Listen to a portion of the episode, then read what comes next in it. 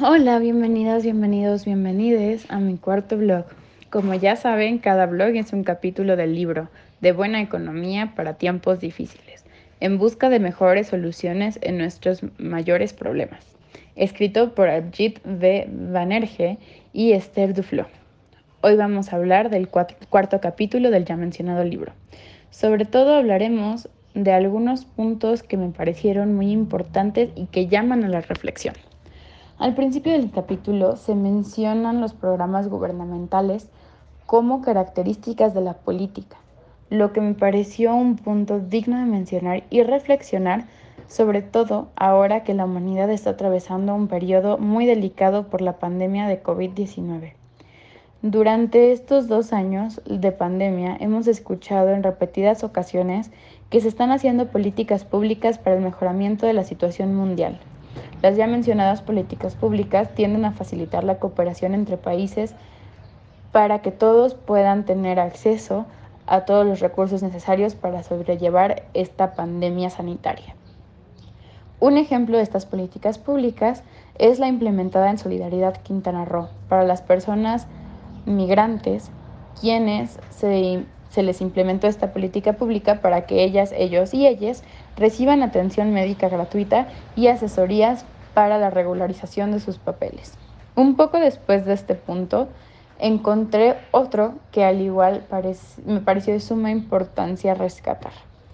En este punto eh, se habla del lenguaje agresivo de los líderes de opinión y gobernantes. Lo que me llama mucho la atención es la responsabilidad discursiva que tienen, ya que no solo es, o sea, su opinión no solo es de ellos, sino de todos los que lo siguen. Em, esto se le puede llamar muchas veces como este fanatismo loco, ¿no? Que, que fundamenta muchas opiniones racistas y xenofóbicas de sus seguidores. Em, bueno, un ejemplo de este discurso es el de Trump y el muro, que este muro pues prácticamente simboliza la diversión de razas. Em, este discurso, en mi opinión, es más que alarmante porque estos, estos, este tipo de, de frases y este tipo de señalamientos legitiman las opiniones xenofóbicas y racistas que en casos muy extremos se convierten en crímenes de odio y estos crímenes de odio dañan la posibilidad de que exista una cooperación armoniosa entre países. Bueno, ahora bien, pasando al tercer punto de este capítulo, eh, se menciona la diferencia entre preferencias y creencias, lo que tiene mucho que ver con el punto anterior, ya que como se explica en el libro, los discursos violentos le dan cabida a las preferencias raciales religiosas, de género, etc. Pero estas, estas son preferencias que se basan en creencias mal sustentadas en justamente las opiniones de los considerados líderes y no de las personas profesionales en distintos temas, en este caso hablando de los economistas.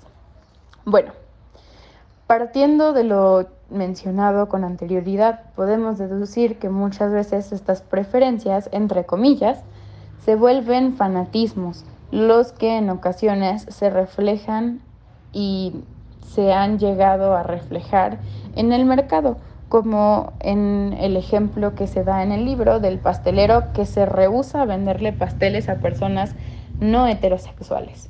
En, esto en el libro se usa para dar a entender que aunque por lo general el mercado se encarga del problema del fanatismo empresarial, hay ocasiones en las que pasa lo contrario, ya que estas prácticas muchas veces unen a las personas que piensan de la misma manera o que tienen el mismo fanatismo y por eso el mercado no siempre resuelve este problema del fanatismo, aunque me parece relevante resaltar la frase del libro que hace referencia a esto.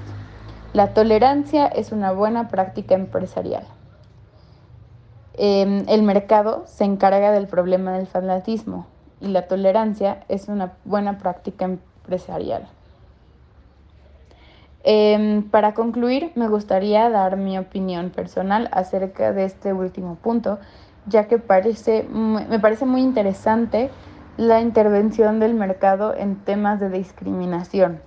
Esto es algo que yo no había contemplado ni tomado en cuenta, sin embargo, puede ser el factor determinante para que la, la prosperidad de un negocio perdón, o empresa, eh, pues, no sé, pues esto tiene mucho que ver con esto, con la prosperidad de un negocio o empresa. Tanto siendo tolerantes como teniendo una preferencia determinada o un fanatismo, se generan estas, estos factores que determinan la prosperidad del negocio. Creo que esto sobre todo tiene que ver con el mercado al que va dirigido tu negocio. Pero concuerdo con que la tolerancia y el respeto no solo son buenas prácticas empresariales, sino de vidas.